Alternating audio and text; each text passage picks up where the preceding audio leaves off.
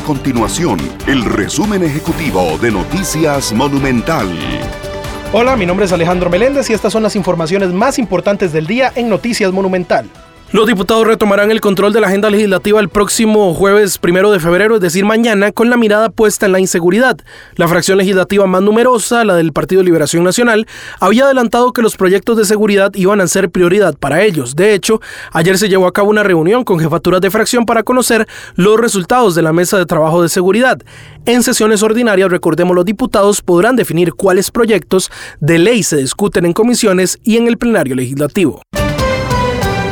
Los electores pueden practicar su voto en la papeleta única electrónica, tanto en la sede central como en las oficinas regionales del Tribunal Supremo de Elecciones. La máquina de votación en la sede central de San José se ubica en el segundo piso, específicamente en el salón donde se solicitan las cédulas de identidad.